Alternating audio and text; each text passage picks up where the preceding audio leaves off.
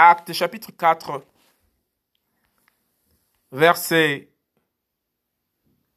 32 à 37.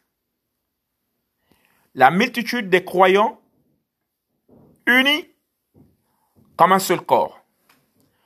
Or, la multitude de ceux qui avaient cru était un seul cœur et une seule âme.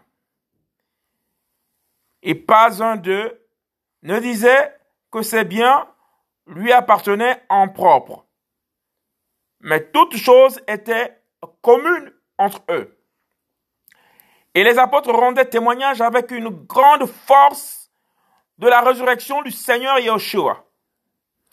Et une grande grâce était sur eux tous. Car il n'y avait parmi eux aucun indigent.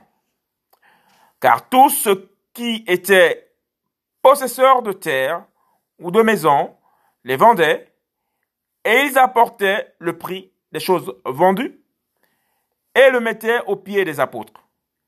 Et on le distribuait à chacun selon qu'il en avait besoin.